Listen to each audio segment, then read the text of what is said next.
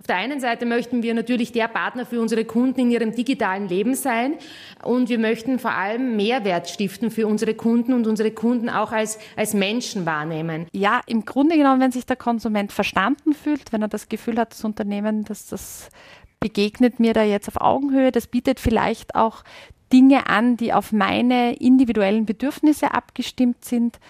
Das sind so Momente, wo der Kunde sich entsprechend abgeholt fühlt. Der Kunde ist König. Das haben sich viele Unternehmen auf die Fahnen geheftet. Aber wird dieser Leitsatz auch tatsächlich gelebt? Und vor allem, wie wird er gelebt? Eines ist klar, Customer Centricity, die Kundenzentrierung, das ist nichts, das man so nebenbei macht. Damit hallo und herzlich willkommen. Das ist Connect Live, der Podcast von A1. Mein Name ist Martina Hammer und in der heutigen Folge gehe ich der Frage nach, warum der Customer is King Gedanke so wichtig ist. Mein erster Gast ist Natascha Kantauer-Gansch. Sie ist Chief Customer Officer Consumer bei A1 und verantwortet rund 2000 Mitarbeiter, die sich um die Anliegen, Wünsche und Sorgen von Privatkundinnen und Kunden kümmern. Hallo Natascha, schön, dass du heute Zeit hast. Hallo Martina, danke für die Einladung. Wir gehen auch gleich mitten rein in unser Thema. Wie macht man Kundinnen und Kunden denn glücklich? Wie macht ihr eure Kunden glücklich? Ja, das ist eine ausgezeichnete Frage. Aus meiner Sicht ist es ganz entscheidend, dass Unternehmen die Erwartungen, die Bedürfnisse und die sogenannten Beliefs ihrer Kunden wirklich gut kennen und äh, die Kundenbeziehung sehr bewusst gestalten. Wir wissen ja aus der Verhaltensökonomie, dass jene Unternehmen erfolgreich sein werden in Zukunft, die es schaffen, diese Kundenbeziehungen anders und bewusster zu gestalten. Wir sprechen im Moment sehr stark von der sogenannten emotionalen Bindung unserer Kunden. Das heißt, wir möchten nicht mehr diese klassische transaktionale Beziehung zu unseren Kunden haben, sondern unser Ziel ist es, dass die Kunden wirklich emotional an A1 gebunden sind. Und an diesem Ziel arbeiten wir auch sehr intensiv. Wie wollen wir dieses Ziel erreichen? Auf der einen Seite möchten wir natürlich der Partner für unsere Kunden in ihrem digitalen Leben sein. Und wir möchten vor allem Mehrwert stiften für unsere Kunden und unsere Kunden auch als, als Menschen wahrnehmen. Und wenn ich von dieser emotionalen Beziehung und Bindung spreche, dann sind die Telekommunikationsunternehmen sicher nicht diejenigen, die hier ganz vorne mitspielen. Äh, wir haben in der Vergangenheit uns sehr, sehr stark fokussiert auf diese sogenannte transaktionale Beziehung. Was meine ich damit? Der Kunde entscheidet sich für ein Internetprodukt und ähm, nutzt dieses Produkt und erhält von uns monatlich eine Rechnung und bezahlt diese Rechnung. Das sehen wir ganz klar nicht als Zielsetzung, sondern wir möchten den Kunden verstehen und den Kunden auch begleiten. Und wir sind jetzt auf einer ganz anderen Ebene der, der Kommunikation mit unseren Kunden. Du sagst also eine gute Beziehung zu den Kundinnen und Kunden, das ist das, worauf ihr baut, das wollt ihr erreichen. Alles sehr emotional, Emotionen spielen eine Rolle.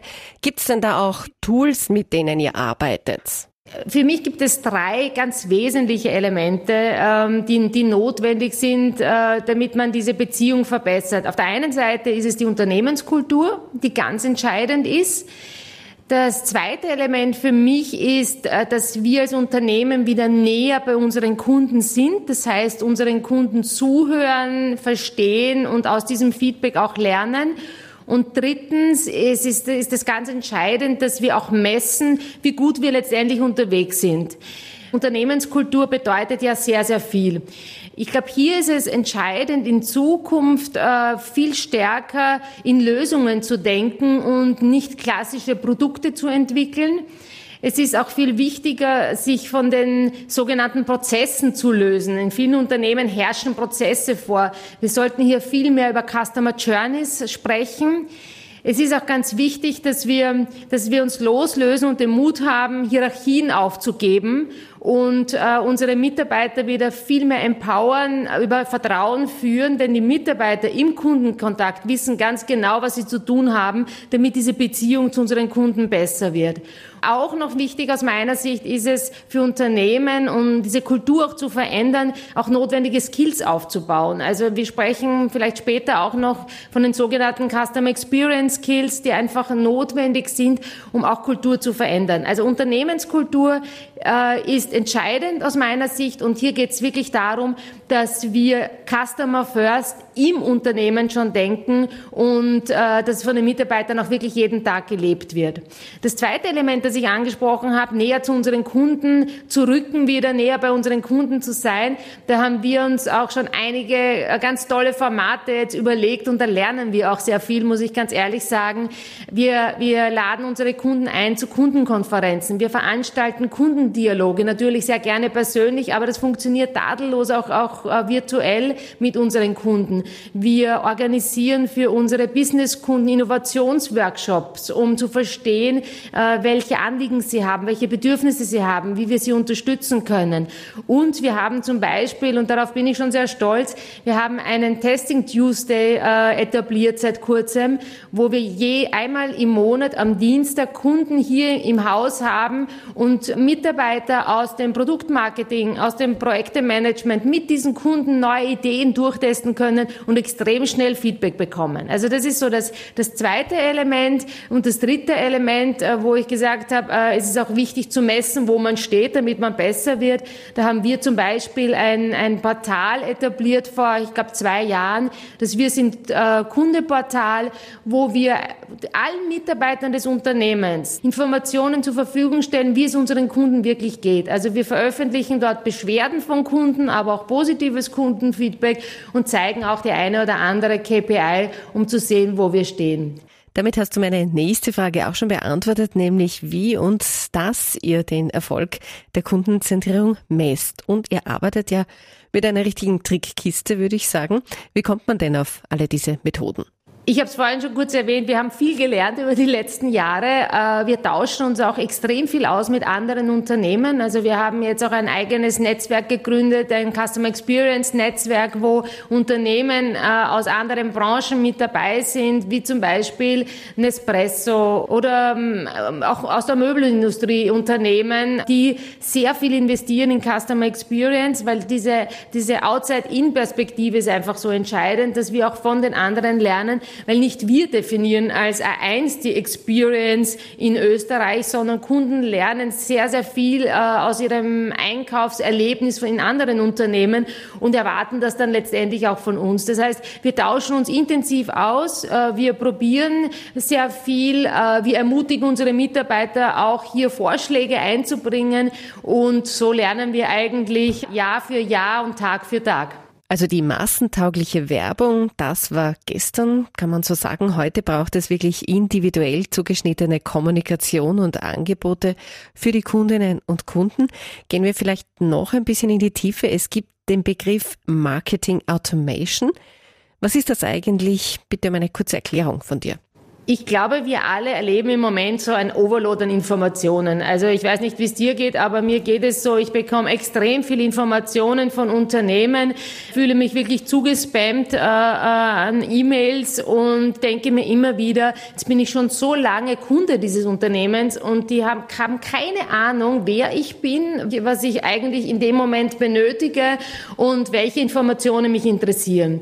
Und das ist, glaube ich, das, das große Problem äh, oder die große Herausforderung, die viele Unternehmen haben. Wir haben über viele Jahre alle gemeinsam die sogenannte 1 zu N Kommunikation gelebt. Das heißt, einen Werbespot gedreht oder eine Kampagne definiert für 500.000 Kunden und gehofft, dass wir die Kunden genau zum richtigen Zeitpunkt erwischen und äh, das Produkt richtig beschreiben, so dass, dass, dass wir Interesse wecken. Das funktioniert einfach nicht mehr und deswegen sind wir vor zwei Jahren Jahren äh, in eine andere Richtung gegangen und, und äh, arbeiten sehr intensiv am Marketing Automation. Was heißt das?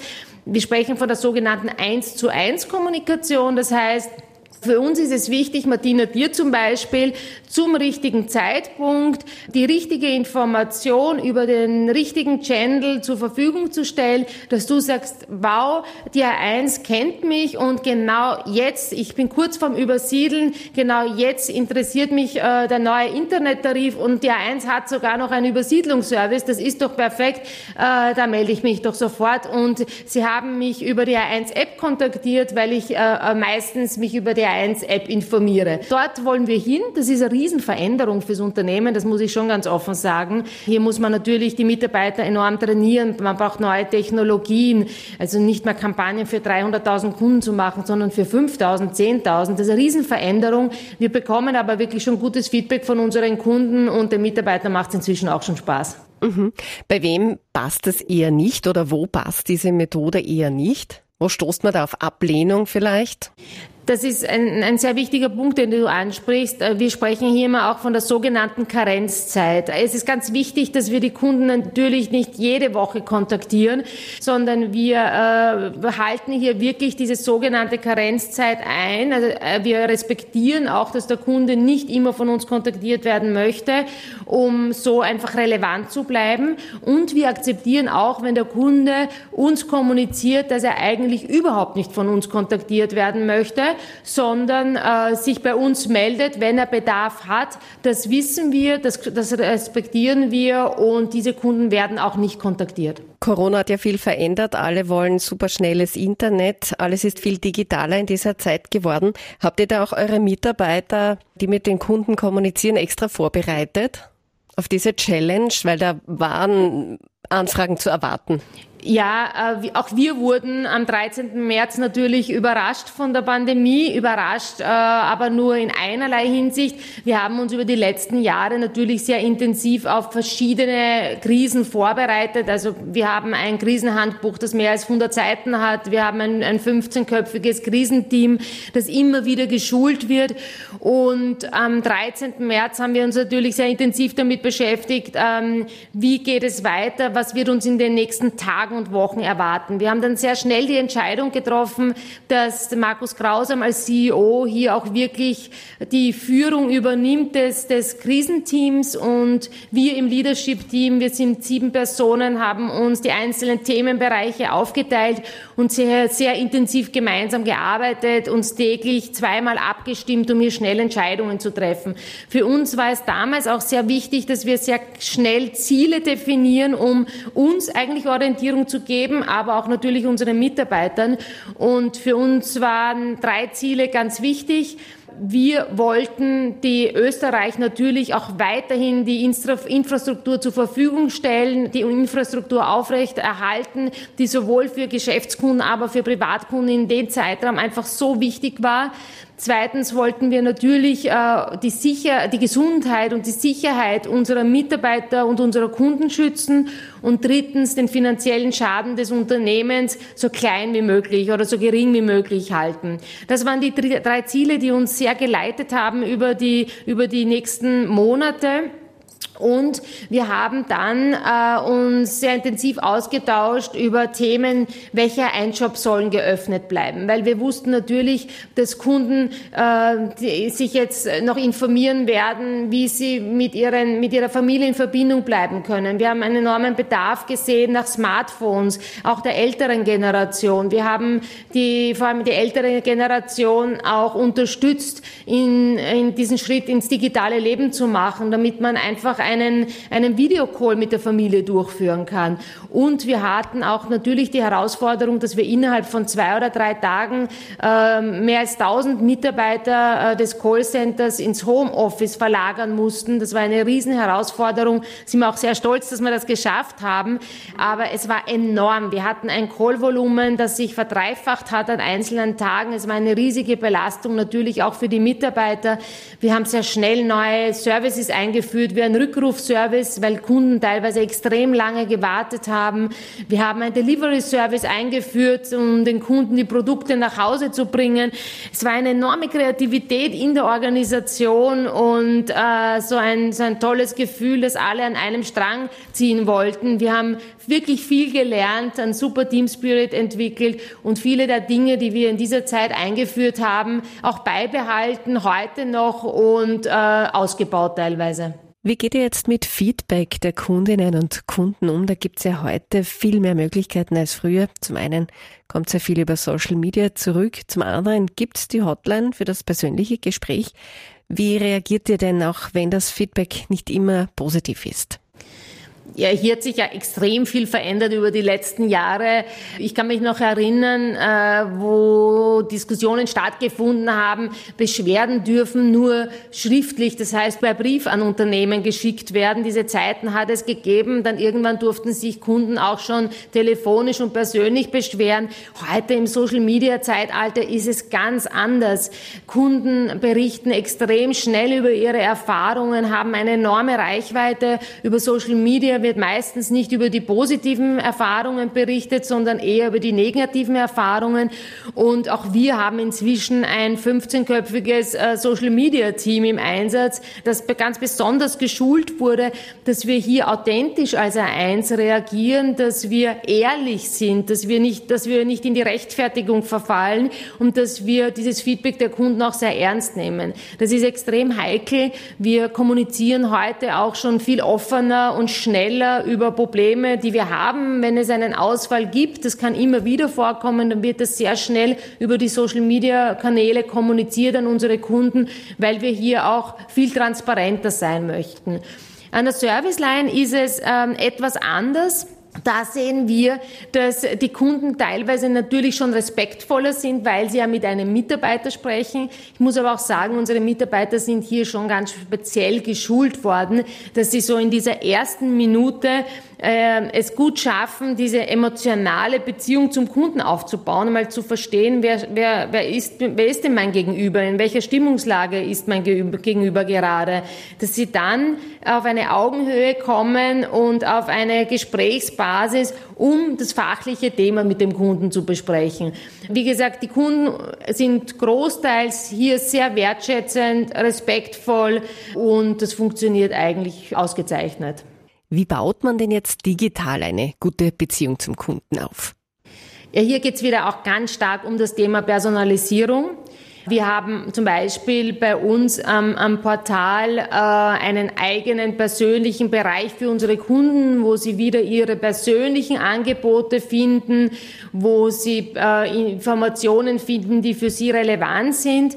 Und es geht hier natürlich auch um eine sehr gute äh, User Experience. Es muss einfach sein. Unsere Kunden lernen auch von den besten digitalen Unternehmen. Die vergleichen uns natürlich auch mit Amazon und mit dem Einkaufserlebnis bei Amazon und erwarten sich das auch von einer 1.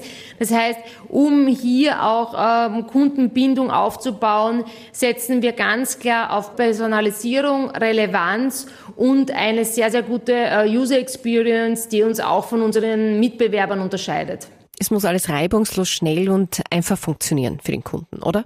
Genau so ist es. Äh, und ich glaube, hier ist auch ganz wichtig, und das vergessen sehr viele, dass diese Customer Journey ja nicht beginnt, wenn der Kunde das erste Mal ähm, auf unserer Webseite ist oder im Shop ist oder an der Serviceline anruft und sich zu einem Internetprodukt erkundigt. Die Customer Journey beginnt ja viel früher. Die Customer Journey beginnt zum Beispiel, wenn ich mich für eine neue Wohnung oder ein neues Haus interessiere und ich bin auf den Immobilienseiten und irgendwo im, im Unterbewusstsein denke ich schon dran, äh, einen Inter ein Internetprodukt brauche ich dann auch, dann ähm, beobachte ich schon viel gezielter Kommunikation, Werbespots von den Unternehmen und da möchten wir auch schon präsent sein. Also ganz, ganz früh in den, äh, zu dem Zeitpunkt, wo der Kunde das erste Mal drüber nachdenkt, da beginnt für uns auch die Customer Journey Betrachtung. Und in Customer Journeys zu denken, das ist eine große Herausforderung für Unternehmen. Ich habe es vorhin angesprochen. Viele denken noch in den klassischen Prozessen,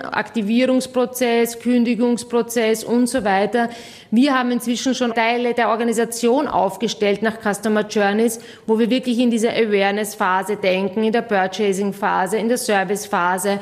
Und das braucht's auch, damit es dann wirklich glaubhaft beim Kunden letztendlich ankommt. Ein erfolgreiches Customer Experience Management führt dazu, dass die Kundenloyalität steigt, führt dazu, dass, dass man eigentlich ähm, ein neues Marketing hat, weil Kunden, die begeistert sind, sprechen auch darüber differenziert vom Mitbewerb und verbessert die Unternehmensergebnisse. Und ich glaube, das sind die, die, die vier Ziele, die man auch wirklich mit Customer Experience Management verfolgt.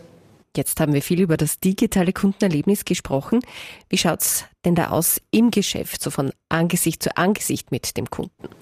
Ja, wir haben uns ja als eins oder die, die, die große Vision für uns definiert. Wir digitalisieren Österreich und das bedeutet für uns natürlich, dass die Digitalisierung jetzt nicht äh, auf der Webseite aufhört oder in der 1-App, sondern wir haben vor ungefähr, ich glaube, drei Jahren begonnen, ein ganz neues Shop-Design zu entwickeln, das wir auch mit Kunden gemeinsam entwickelt haben. Äh, wir haben Pappkartons-Shop äh, gebaut um, und Kunden eingeladen, um den Customer Flow zu sehen sehen, wie die Elemente funktionieren. Und das, was daraus entstanden ist, äh, ja, darauf sind wir sehr stolz, weil wir viele digitale Elemente auch im physischen Store integriert haben. Also wir bieten unseren Kunden ein digitales Wartezeitmanagement an. Ähm, der, gerade da, diese erste Phase ist sehr entscheidend. Unsere Kunden können online über die App Termine buchen und äh, wie gesagt dann äh, auch äh, vom digitalen Wartezeitmanagement profitieren. Wir haben interaktive Screens in den A1-Shops, wo wir denselben Content ausspielen wie auf der Webseite, wo der Kunde sich auch eigenständig, auch wenn er noch nicht an der Reihe ist, informieren kann über unsere Produkte, über sein persönliches Angebot und äh, eine ganz wichtige Komponente in den A1-Shops ist auch der Service-Teil. Das sind unsere A1-Gurus. Also wir haben inzwischen eigene Guru-Ecken gebaut in den A1-Shops, weil wir einfach sehen, dass es eine enorme Nachfrage auch nach Service gibt und wir helfen einfach unseren Kunden, wenn sie einen neuen Laptop kaufen, hier Einstellungen vorzunehmen oder ihr, ihr Handy zu personalisieren, Apps äh, zu laden, Fotos zu übertragen. Dafür sind wir auch da und das ist genau diese Kundenbeziehung, äh, von der ich vorhin gesprochen habe. Die endet nicht mit dem Kauf, sondern die ist viel, viel breiter und wir sind da für unsere Kunden einfach in jeder Phase da und möchten sie unterstützen. Wie geht ihr jetzt mit Fehlern um, wenn ich merke, das kommt nicht so gut an? Werden da Ideen, Projekte gestoppt oder überarbeitet? Ja, eine ausgeprägte Fehlerkultur zu haben, ist sicher auch ein Ziel von uns und da können wir auch noch besser werden. Wir stoppen Projekte definitiv. Wir lernen aus Fehlern. Wir versuchen auch zum Beispiel Projekte auf die Bühne äh, zu holen, vor den Vorhang zu holen, die gescheitert sind. Äh, das ist für uns ganz wichtig, dass wir das auch in die Organisation kommunizieren, dass wir auch darauf stolz sind, dass wir Fehler gemacht haben und vor allem, dass wir daraus gelernt haben. Aber es ist, ich bin da ganz ehrlich, es ist ein schwieriges Thema, denn keiner von uns macht gerne Fehler. Und es ist ganz wichtig, dass wir hier vorleben, äh, als, auch als Führungskräfte, dass wir vorleben, dass es ganz normal ist, Fehler zu machen, dass wir, es wichtig ist, daraus zu lernen und dann wieder besser zu werden. Und wenn wir von agilen Arbeiten sprechen, wenn wir davon sprechen, dass wir in Sprints arbeiten, in Squads arbeiten, extrem schnell auch ähm, neue Produkte, Services, Lösungen für unsere Kunden auf den Markt bringen wollen, dann sind Fehler unvermeidbar. Und äh, da haben wir uns schon ein Stück weiterentwickelt, aber da sind wir auch noch auf der Reise und am Weg. Damit kommen wir zum Abschluss und Stichwort Weiterentwicklung oder auch Vorausschauen, dem Kunden einen Schritt äh, voraus sein. Wie macht ihr das, der Weg zum neuen Produkt quasi oder zu neuen Angeboten für den Kunden? Wir haben hier, äh, ich habe schon kurz erwähnt, wir haben hier wirklich unsere Arbeitsweise in den letzten eineinhalb Jahren sehr verändert. Wir haben die Organisation verändert.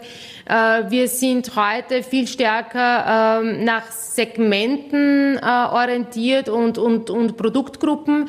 Das heißt, wir haben nicht mehr so diese klassische funktionale Organisation, sondern wir arbeiten in Teams, die wirklich end-to-end -end verantwortlich sind, entweder für eine, ein Kundensegment oder eine Produktkategorie und die sehr intensiv äh, in diesen Phasen auch mit den Kunden gemeinsam entwickeln und arbeiten und testen und hier auch eine große Verantwortung haben. Und ich glaube, das, was ganz entscheidend ist für uns auch als Unternehmen, wir haben den sogenannten Net Promoter Score, der einfach sehr viel darüber aussagt, wie uns die Kunden sehen und mit welcher Wahrscheinlichkeit sie uns auch weiterempfehlen würden, wirklich als Top-Kennzahl auch im Unternehmen etabliert. Das ist eine ganz wichtige Kennzahl, die wir auf verschiedenen Ebenen messen und jedes Team arbeitet auch wirklich intensiv daran, ähm, diese Kennzahl zu verbessern. Es gibt da zum Beispiel den Net Promoter Score für eins als Marke, das heißt, mit welcher Wahrscheinlichkeit empfehlen unsere Kunden die Marke 1 weiter, aber auch für äh, unsere Produkte, für unsere äh, Channels, also Service Liner, Einshops und so weiter. Und das gibt uns schon sehr viel Orientierung. Ganz aktuell ist ja etwa derzeit auch das Thema grüner Pass. Da braucht es ja auch eine Handysignatur und A1 hat hier nachjustiert und ein tolles Angebot für die Kunden, oder? Ja, ganz genau. Wir bieten allen A1-Kunden, aber auch nicht A1-Kunden an, sich für die Handysignatur in allen A1-Shops in Österreich zu registrieren. Wir unterstützen die Kunden dabei. Das ist ein ganz toller Service, äh, den wir den Kunden anbieten und natürlich möchten wir auch Wartezeit reduzieren. Das heißt, die Kunden können sich ganz einfach einen Termin buchen über die A1-App äh, und sich dann äh, sofort für die Handysignatur in den A1-Shops mit Hilfe unserer Mitarbeiter registrieren. Und das freut uns sehr, dass wir das etabliert haben, weil wir möchten ja auch Österreich digitalisieren. Okay, Natascha, dann sage ich vielen, vielen Dank für die interessanten Infos. Vielen Dank, Martina, fürs Gespräch. Danke dir. Mein zweiter Gast heute ist Cordula Zerha. Sie ist Assistant Professor am Institut für Retailing und Data Science an der Wirtschaftsuniversität Wien und Lektorin am Institut für Grafik und Werbung auf der Universität für angewandte Kunst. Frau Zerha, wir sprechen heute über Customer Centricity. Auch an Sie zu Beginn die Frage, wie macht man Kundinnen und Kunden denn glücklich? Und wie schaffe ich es, dass sie auch dem Unternehmen treu bleiben oder wie kann ich sie ans Unternehmen binden? Mhm. Also glücklich mache ich sie, indem das Gesamtpaket passt. Das heißt nicht nur das Produkt, sondern auch der Preis und die ergänzenden Leistungen, die sich der Kunde erwartet, das muss einfach zusammenpassen. Kundenbindung ist ein bisschen ein schwieriges Konzept, weil man aufpassen muss. Nur weil ein Kunde kauft, heißt das noch lange nicht, dass er zufrieden ist. Ich kann Kunden über vertragliche, ökonomische Konzepte an ein Unternehmen binden. Äh, sie kaufen vielleicht manchmal auch mangels Alternativen. Aber diese Formen der Bindung, die sind natürlich nicht stabil. Da ist der Kunde dann sehr schnell weg. Wenn es eine Alternative gibt, ist zu unterscheiden von einer echten emotionalen Bindung, also einer Kundenloyalität, wo ich wirklich das Gefühl habe, dieses Unternehmen erfüllt meine Bedürfnisse nachhaltig. Also es gibt eigentlich beliebige Kombinationen. Am schönsten ist es natürlich, wenn Kunden zufrieden und gebunden sind. Mhm. Es gibt aber auch Kunden, die sind zwar gebunden, aber nicht zufrieden, wie ich das gerade beschrieben habe. Und dann gibt es auch noch Kunden, die machen es einem besonders schwierig. Die sind zwar zufrieden, aber sie sind nicht gebunden, weil sie Abwechslung suchen und mal was Neues ausprobieren wollen. Mhm. Wie geht denn diese Kundenbindung leichter online oder stationär durch jetzt persönliche Ansprache im Geschäft? Also ich würde sagen, es ist eine Philosophie und die kann ich online oder stationär leben. Ganz traditionell hat ja der kleine Händler seine Kunden gut gekannt. Das heißt, der Kreisel ums Eck, ums Eck, den es mhm. gar nicht mehr so leider gibt. Aber der hat ja ganz genau gewusst, mit welchen Wünschen und Bedürfnissen die Kunden kommen. Ähm, online ist das auf Massenmärkten natürlich viel schwieriger umzusetzen. Da muss dann oft die künstliche Intelligenz her, dann sind es Algorithmen, die vergangenes Kaufverhalten analysieren und auf dieser Basis dann Vorschläge machen. Und das wissen wir alle, die passen mal besser und mal schlechter. Ja, es gibt aber natürlich auch im stationären Handel Geschäfte, die das mit der Kundenorientierung sehr, sehr gut und konsequent leben und andere, wo man das Gefühl hat, da ist noch, noch Luft nach oben. Wenn Sie heute ein Unternehmen gründen würden, ein Start-up, würden Sie dann ausschließlich auf Onlinehandel setzen oder auch noch auf den stationären Handel, also wirklich ein kleines Geschäft aufmachen? Das ist eine schwierige Frage. Ich glaube, das ist sehr abhängig von der Branche mhm. und vom Produkt. Also es fällt mir schwer hier zu verallgemeinern. Mhm. Was ich Ihnen aber jedenfalls versichern kann, ist, dass der stationäre Handel äh, nicht tot ist, den wir jetzt weitergeben und dass er sogar eine aus Sicht der Praxis große Bedeutung hat, zeigt sich auch darin, dass viele Unternehmen, die im Onlinehandel groß geworden sind, jetzt in den stationären Handel eingestiegen sind. Also es werden in Zukunft Unternehmen sein, die in beiden Welten zu Hause sind und denen es gelingt, diese Kanäle miteinander zu vernetzen und so zu kombinieren, dass für die Konsumentinnen und Konsumenten, die ja digital und analog sich bewegen, möglichst bruchstellenfreie Erlebnisse entstehen. Das fällt vielleicht schon ein bisschen in diesen Bereich äh, Customer Experience. Äh, was zeichnet denn so ein ja, perfektes Kundenerlebnis aus? Wie viel Content braucht es da oder Entertainment, Inspiration? Ja, also da ist zu sagen, je gesättigter die Märkte sind, desto mehr braucht es für wirklich ein Erlebnis. Also wenn mhm. unsere Grundbedürfnisse befriedigt sind, dann muss da schon noch mehr dazukommen.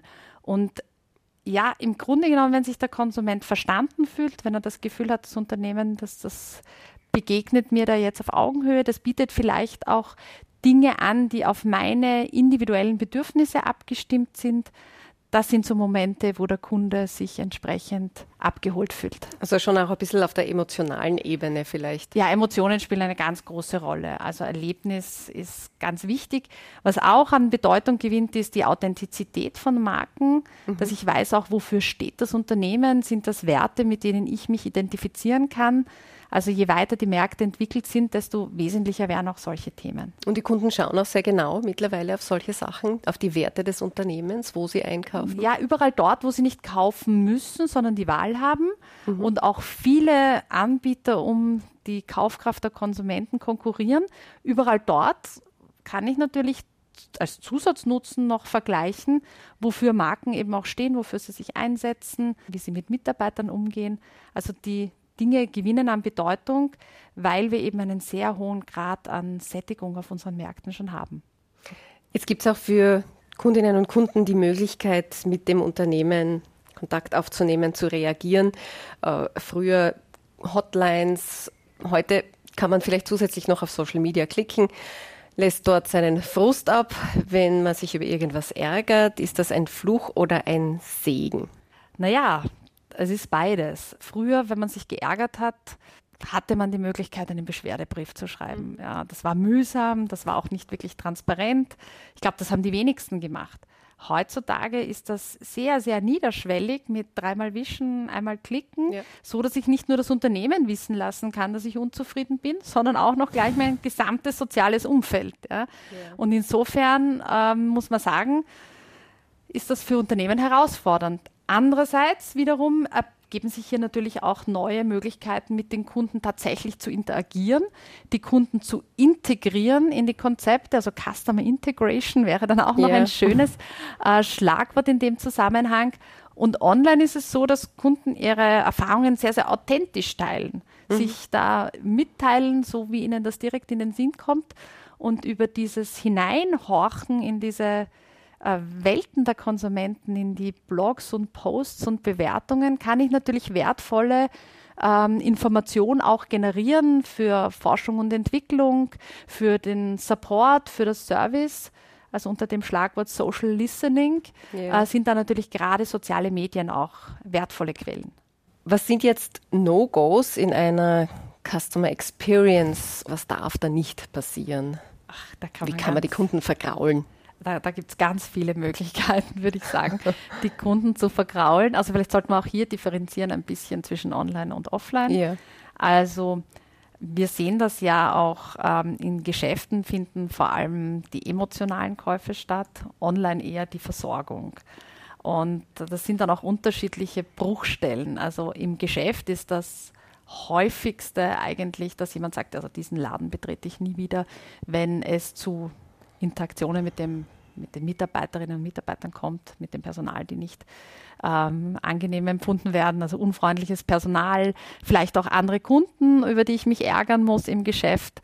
Das sind eher so die emotionalen Gründe.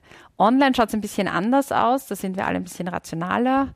Aber auch da kommt es dazu, dass Käufe abgebrochen werden, weil ähm, vielleicht der Zahlungskanal, dann das Zahlungsmittel nicht passt. Ich kann nicht mit der Kreditkarte zahlen, obwohl ich das möchte.